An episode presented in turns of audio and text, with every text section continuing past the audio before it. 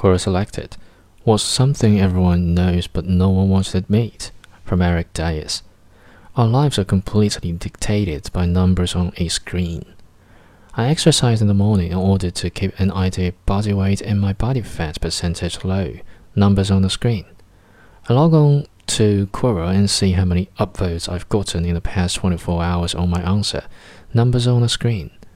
I go to work and do my job so I can maintain a certain amount of money in my bank account. Numbers on the screen.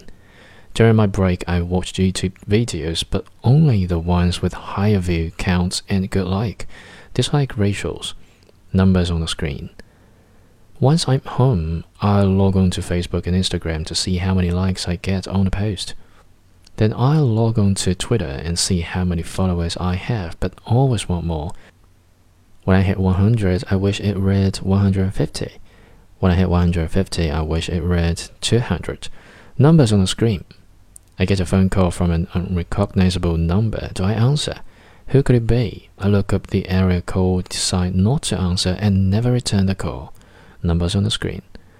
I decide to watch a movie on Netflix, but only something with 3.5 stars or higher. Numbers on the screen. I check my phone, half past 9 pm. I don't feel that tired, but I should probably go to bed by 10 so I can wake up early tomorrow morning. Numbers on a screen. Rinse repeat. What happened to me if my ancestors had a time machine and watched me go about my day? They'd cringe in their woven grass skirt. They hunted lions, swarmed in waterfalls, built huts from scratch, watched the sunset, used star navigation, grew their own produce, created sports to entertain themselves, spent every day soaking up the fruits of these planets for both survival and recreation.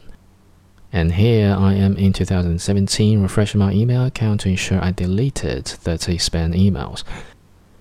Am I romanticizing the past? Probably, I'm sure the Stone Age was much more stressful and dangerous than I made it out to be.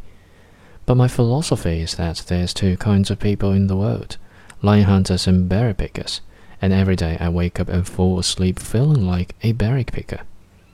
Take me back to the Stone Age. I don't care about technological advances in modern medicine. Give me a spear and a couple of sticks to rub together. I'm tired of picking berries in 2017.